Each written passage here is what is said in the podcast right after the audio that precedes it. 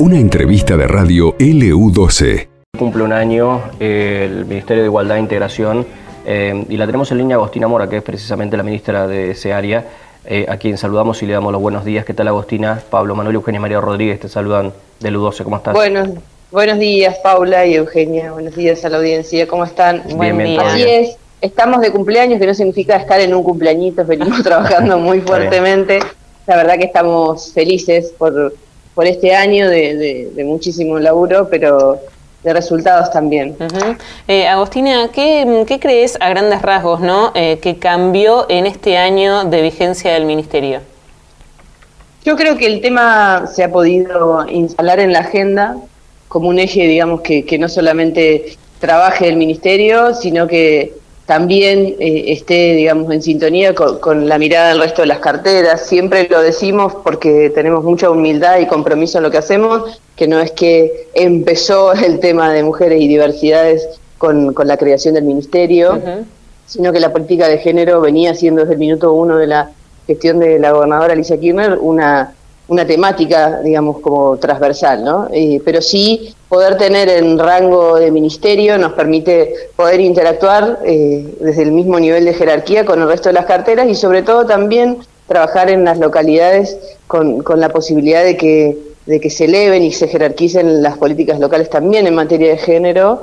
Eh, la verdad que poder pensar en tener la estructura para recorrer todas las localidades, escuchar las realidades de todas las áreas que atienden eh, temáticas de género en cada, cada rincón de la provincia, eh, requiere inversión del Estado. ¿no? Eh, entonces, en ese sentido, eh, poder pensar en tener la cartera ministerial nos ha posibilitado distintas transformaciones, pero sobre todo eh, la puesta de la temática sobre la mesa en términos sociales y en términos institucionales. Eso es para nosotras humildemente el, el mayor de, de la, de la, la mayor de las fortalezas que, que nos ha permitido tener eh, esta cartera.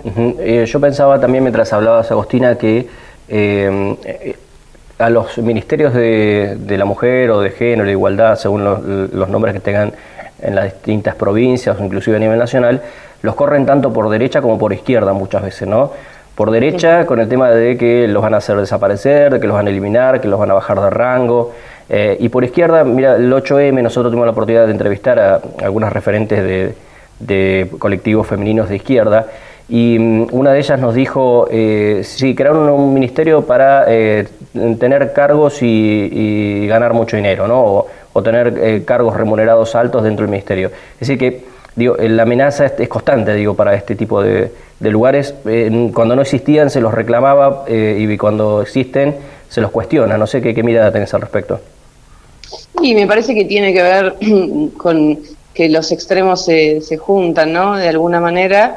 Eh, hay una campaña permanente a denostar, a denostar al Estado y, y a las herramientas que, que el Estado construye. Hay una eh, mirada reduccionista permanente de que el Estado eh, es para la continuidad del funcionariado. La verdad que nosotros no trabajamos para perpetuarnos, digamos, en estos espacios ni para ocuparlos. Tenemos una responsabilidad institucional y sabemos que, que somos circunstancias, somos militantes de un proyecto político que busca garantizar derechos desde cada lugar que nos toque eh, y, y- y entendemos que somos circunstancias, que hoy estamos y mañana podemos no estar. eh, con lo cual, digo, tiene que ver con una estrategia de poder, como te decía, de no estar al Estado por un lado y también eh, sostener desde el otro lado los privilegios, ¿no? Es muy sencillo o, o es muy fácil desde la comodidad de los privilegios poder pensar que esto está para, para aumentar la, burocracia estatal, ¿no? Y la verdad es que todo el sufrimiento que vemos en, la en las situaciones que recibimos de manera cotidiana, los elevados números de,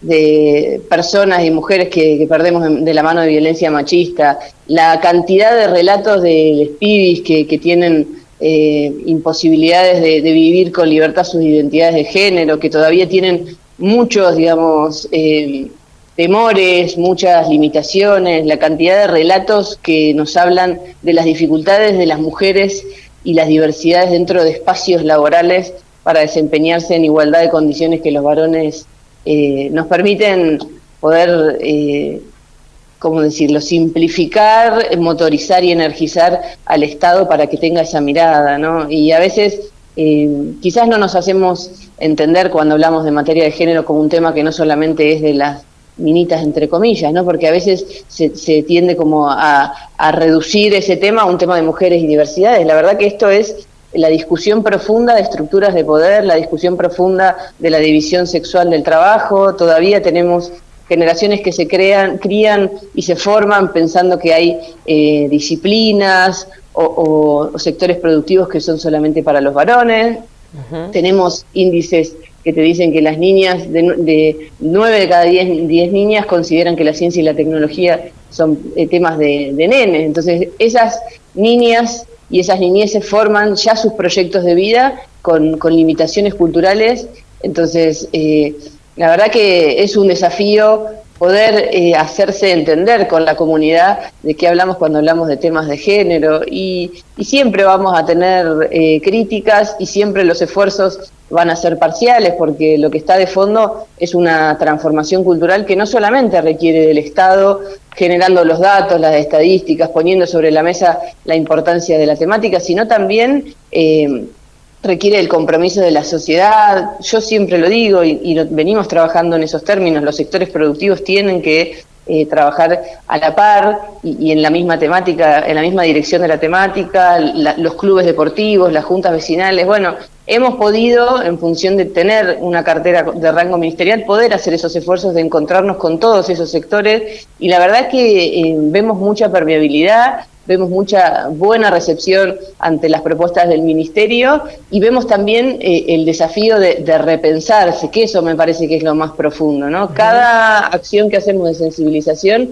nos deja una semillita de pensar cómo implementamos la perspectiva de género en cada una de las acciones que, que, tenemos como responsabilidad, no solamente del Estado, como te decía, sino también el sector privada y la sociedad civil, que, en esta discusión de construcciones de sociedades igualitarias tenemos todos muchísima y todas mucha, muchísima responsabilidad. Eh, Agustina, ahora em, pensaba, mientras hablabas, ¿cómo, cómo pensás vos la, continuidad de este ministerio a futuro, digamos, no? Estamos en un año electoral, bueno, vos misma sos em, precandidata, a, bueno, candidata a diputada por distrito, pero ¿cómo pensás la continuidad ante un eventual nuevo eh, gobierno? Bueno, mira, yo creo que eso está atado a cuál va a ser la, la voluntad del pueblo, qué proyecto político elija. Sin dudas, del sector de, digamos, de, la oposición se viene trabajando la necesidad de, erradicar las carteras de género. Eh, entonces, a mí me parece que, en función de cuál va a ser la decisión del electorado, la, posibilidad de continuar o no. Quiero decirte, hay, hay, proyectos de Estado que están en juego, ¿no? Eh, nosotros creemos en un Estado social que abrace a todas, a todos y a todes, ¿no? Y bueno, del otro lado tenemos, por ejemplo, eh, una de las referencias de la oposición es el gobierno de, de, Cava, digamos, ¿no? que promete la revolución del trabajo, y del 2004 al 2020 se cerraron 5.000 empresas, se perdieron 40.000 puestos de trabajo, ¿no? Eh, promete la, revolución de la educación e invierte más eh, en publicidad que en infraestructura escolar. Me parece que... que sí, no hay vacantes tampoco en la ciudad de Buenos Aires para...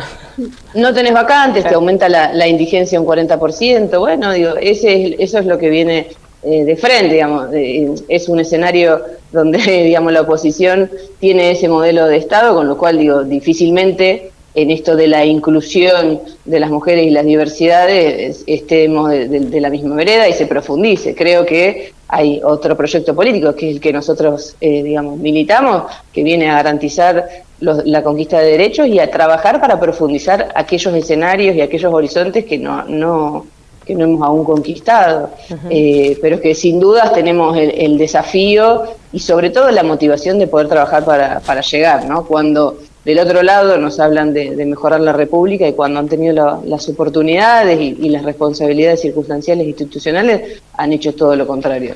Eh, y eso implica eh, también poder tener espacios cercanos de, de, poder conversar con los vecinos y las vecinas, que por supuesto todavía tienen necesidades y todavía tienen eh, cuestiones a las que no hemos llegado, pero sin dudas no estamos como en el 2015 como provincia eh, y hay un desafío permanente de trabajar e invertir desde el Estado para garantizar en materia de género, que es lo que a mí me compete, eh, la, deconstrucción de esas desigualdades estructurales. Y sobre todo ponerlas sobre la mesa porque muchas veces eh, no son discusiones, ¿no? Las brechas de género no son temas que se discutan, son temas que se naturalizan, son temas que repetimos en los hogares sin siquiera problematizarlo. Siguen habiendo diversidades que tienen que irse de sus hogares porque eh, no son aceptadas en sus casas. esas son realidades que que hoy eh, tenemos a nivel regional, a nivel eh, nacional y a nivel provincial. Bueno, son temas que requieren inversión del Estado.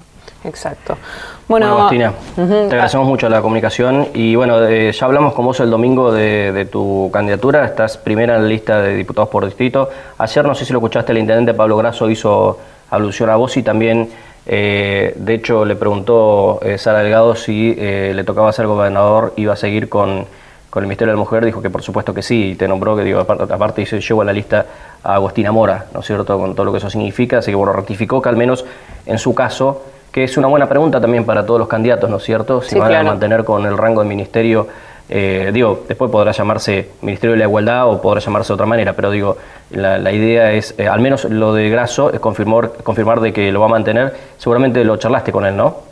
Sí, sí, por supuesto, lo hemos hablado, eh, lo hemos hablado y y hoy nos preguntaban en la mañana tempranito. La verdad que, Pablo respeta mucho el trabajo que venimos haciendo y sobre todo porque vamos recorriendo las distintas realidades locales, ¿no? Y sobre eso tomamos los diagnósticos situados para poder transformar desde la política pública. Y bueno, sí, por supuesto está el compromiso de profundizar eh, la, cartera de género, las cuestiones que tengamos pendientes, pero de continuar lo que es una decisión política también, ¿no? Y, él, yo lo escuché ayer, él hablaba, digamos, de, de, que no necesariamente ni únicamente eh, hablar del tema de género es ponerlo sobre la mesa, sino también predicarlo en espacios, por ejemplo, de históricamente masculinizados como es la compañera que está en obras públicas, ¿no? Tiene una compañera también a cargo de producción, que no son muchas las mujeres que ocupan los espacios eh, de producción. En la, a nivel provincial, digamos, tenemos dos ministras de producción, Silvina Córdoba es una, eh, pero no es que tenemos grandes mujeres, o muchas mujeres ocupando esos espacios de producción, de obras públicas. Bueno, en la provincia sí está, a nivel local también, y bueno, vamos a, confiar en que esa, digamos, línea de acción se va a, profundizar porque ese fue el compromiso y la razón por la que nos convoca, ¿no? que eso también es importante, a veces se tiende a relativizar la temática de género y, y producto de esa temática de género, hoy también estamos eh, trabajando para ese desafío inmenso que es ocupar una banca en, en, en, la Cámara de Diputados de la provincia. ¿no? Eso tiene que ver con un reconocimiento a, la, gestión de género, pero también con la metodología que los feminismos venimos a imprimirle a la política pública y a la construcción de la política pública. Eso es un Estado sensible, con empatía, que esté en los barrios escuchando, pero tomando también la responsabilidad de, arremangarse y trabajar. Eso es para mí la síntesis humilde de, de por qué he sido convocada y bueno, el reconocimiento también a todo el esfuerzo que todo un equipo inmenso, parece que es un equipo de una estructura enorme el Ministerio de Igualdad e Integración, somos muy pocos y poca compañera, pero con un compromiso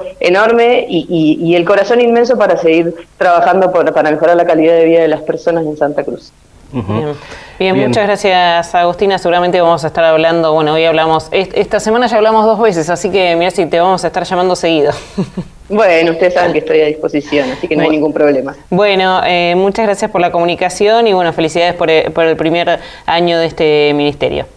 Bueno, hasta luego. Un saludo, hasta luego. Bueno, muy bien. Allí pasaba entonces la ministra de Igualdad e Integración de la provincia de Santa Cruz, Agustina eh, Mora, que también, eh, como decíamos, es eh, candidata a diputada por distrito en la lista de Construyamos Juntos, ¿sí? el sublema de Pablo Grasso dentro del lema Unión por la Patria para las próximas elecciones del 13 de agosto. Esto pasó en LU12, AM680 y FM Láser 92.9.